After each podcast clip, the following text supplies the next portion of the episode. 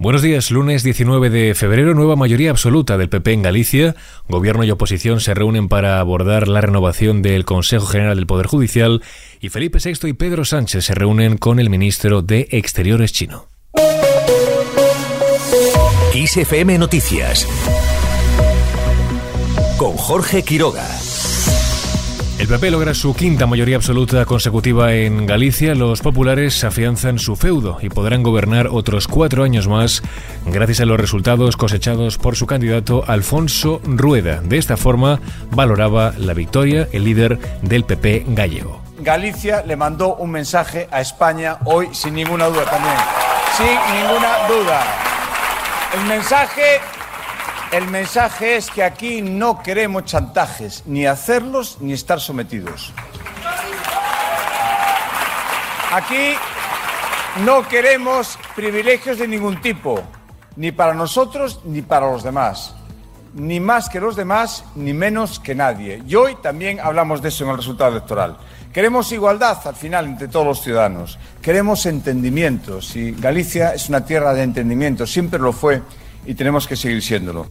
Aunque gana votos respecto a 2020, el PP pierde dos escaños, pasa de 42 a 40, tanto por el desgaste de la gestión de los 15 años anteriores como por su propio liderazgo, aún en construcción tras lustros a la sombra de su jefe Alberto Núñez Feijo. Se mantiene en segunda posición en estos comicios un disparado BNG de Ana Pontón que con 25 escaños obtiene el mejor resultado de su historia y se consolida como la clara oposición al PP y líder indiscutible de la izquierda en Galicia. Pontón ha asegurado que el resultado extraordinario del bloque ha sido, sin embargo, insuficiente porque el objetivo, dice, era abrir un tiempo nuevo en Galicia. No obstante, ha dicho que esta campaña lo ha cambiado todo y nunca nada volverá a ser igual en Galicia. Sabemos que, los grandes, sabemos que los grandes cambios no son fáciles, sabemos que hay que pelearlos. Hoy tenemos más fuerzas para seguir peleando.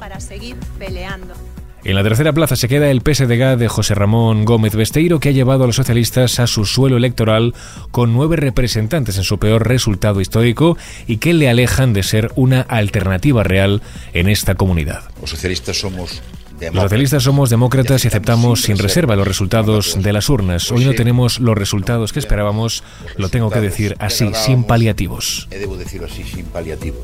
El candidato socialista a la presidencia de la Junta ha admitido de esta forma la derrota de su formación en las elecciones y ha prometido trabajo de oposición desde el Parlamento gallego con el objetivo de construir, ha dicho, una alternativa real. Democracia Ourensana ha sido la única sorpresa de esta noche electoral y ha obtenido un escaño en estos comicios que dejan un Parlamento un poco más fragmentado con cuatro partidos. En el caso de Sumar, Podemos y Vox fracasan en su intento de entrar en la Cámara gallega. Sumar y Podemos han perdido en esta noche electoral casi la mitad de los votos obtenidos en 2020 y han vuelto a quedarse fuera del Parlamento de Galicia. Los dos partidos que concurrieron juntos a las elecciones generales del pasado 23 de julio optaron en estas autonómicas por ir separados. La candidata de Sumar Galicia a la presidencia de la Junta, Marta Lois, ha reconocido que para su formación han sido unos malos resultados sin paliativos y ha felicitado al líder del PP, Alfonso Rueda, por su victoria en estos comicios autonómicos. En una breve comparecencia de prensa, Lois ha afirmado que no fue capaz en poco tiempo del que dispuso en la campaña electoral de lograr los objetivos que se proponía. Por su parte, la vicepresidenta de segunda de Gobierno y líder de Sumar, Yolanda Díaz, ha reconocido que los resultados en las elecciones gallegas celebradas este domingo son malos y no se logró el cambio en la Junta.